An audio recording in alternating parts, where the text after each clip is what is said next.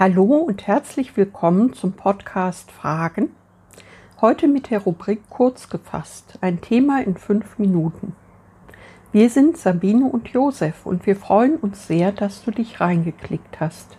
Schön, dass du dabei bist. Viele Menschen kommen in ihrem Leben an einen Punkt, an dem es offensichtlich nicht mehr weitergeht. Der Weg nach vorn ist versperrt. Was tun?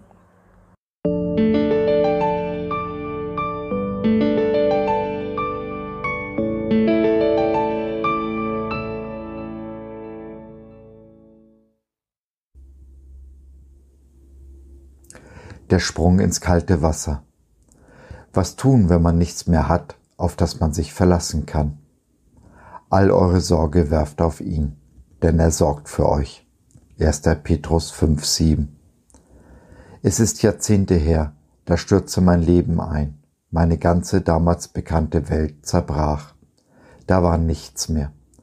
Ich hatte mich auf meine Fähigkeiten als Verkäufer verlassen und hatte eine Zeit auch gut verdient und gut davon gelebt. Doch dann ging es rapide bergab. Nichts schien mir mehr zu gelingen, und ich kam an den Punkt, wo ich meine Miete nicht mehr zahlen konnte. Ich hatte mich einfach überschätzt, stand einsam und allein vor den Trümmern meines Lebens. Dabei war die Einsamkeit größer als der Hunger. So stieg ich eines Sonntags in den Bus und stieg an einer Haltestelle namens Kreuzkirche wieder aus. In dieser Kirche fand ich meinen Jesus. Und ich habe schnell gelernt, dass vieles, was ich gelernt hatte und zu wissen glaubte, so nicht im Reich Gottes funktioniert. Eigentlich ist es ganz einfach. Es ist im Reich Gottes immer genau umgekehrt, als es uns diese Welt weismachen will. Jesus lehrt uns loszulassen, damit wir empfangen können. Die Welt lehrt uns, mit aller Kraft festzuhalten, was wir haben. Ich hatte am eigenen Leib erfahren, wer die Wahrheit sprach. Die Welt definiert uns nach dem, was wir leisten. Gerade in Deutschland gilt, ich bin, was ich tue. In England wird man über seine Abstimmung definiert, in Amerika über die Menge des Geldes, das man angehäuft hat. Und im Reich Gottes? Wie gesagt, es ist im ewigen Reich Gottes genau andersherum als in dieser vergänglichen Welt. Da sind die Letzten die Ersten und die Kleinen ganz groß. Es sind die Beziehungen, die wir gelebt haben, die wir eines Tages in die Ewigkeit mitnehmen werden und nicht das, was diese Welt hochhält, sei es Macht, Reichtum, Gesundheit, Demokratie. Nichts davon hat Ewigkeitscharakter, nichts davon können wir mitnehmen, wenn uns denn die letzte Stunde schlägt.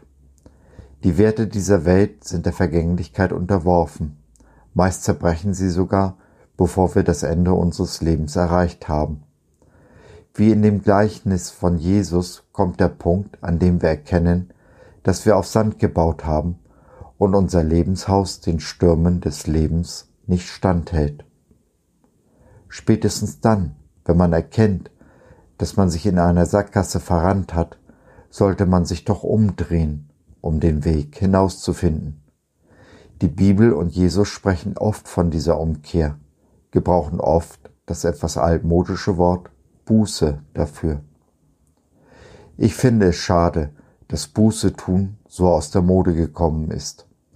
Denn es bedeutet nichts anderes als Umkehr, sich umzudrehen und einen neuen Weg zu beschreiten, sozusagen ins kalte Wasser zu springen also das alte Leben hinter sich zu lassen und zu schauen, ob es da nicht jemanden gibt, der einen trägt. Mir scheint es allerdings, dass die Anzahl der Menschen, die lieber mit dem Kopf gegen die Wand rennen, um ihren Willen mit aller Gewalt durchzusetzen, größer ist als die, welche sich wirklich auf den neuen Weg machen. Von alledem wusste ich damals, als mein Leben in Trümmern lag, nichts. Ich wusste nur, hier geht es nicht weiter. Jesus griff ein und schenkte mir ein neues Leben. Ich konnte noch einmal von vorne anfangen. Ich habe erfahren, dass Jesu Worte die Wahrheit sind. Ja, er selbst ist die Wahrheit, der Weg und das Leben. Diesen Weg gehe ich nun seit mehr als 25 Jahren Und natürlich gab es Höhen und Tiefen. Aber was auch immer geschah, ich wusste, da ist jemand, der ist größer als die Umbilden dieser Welt. Da ist ein Fundament, das mich trägt, egal was kommt. Und alles beginnt mit einem ersten Schritt, der Umkehr, den Sprung in, ins kalte Wasser. Kommst du mit? So, das war's für heute. Wir hoffen, du hattest Freude und konntest etwas mitnehmen. Wenn du noch Fragen hast oder mit uns in Kontakt treten möchtest, dann besuche doch unseren Blog www.fragen.biz. Biz, B-I-Z, steht für Bibel im Zentrum. Wir glauben, dass die Bibel, Gottes Wort, absolut wahr und irrtumslos ist. Gott hat uns lieb und möchte, dass unser Leben gelingt. Dazu gibt er uns in seinem Wort Orientierung und Wegweisung für ein Leben in Fülle, genauso wie Jesus es in Johannes 10, Vers 10 versprochen hat. Was meinst du dazu? Lass von dir hören, wir würden uns sehr freuen. Bis dahin, Sabine und Josef.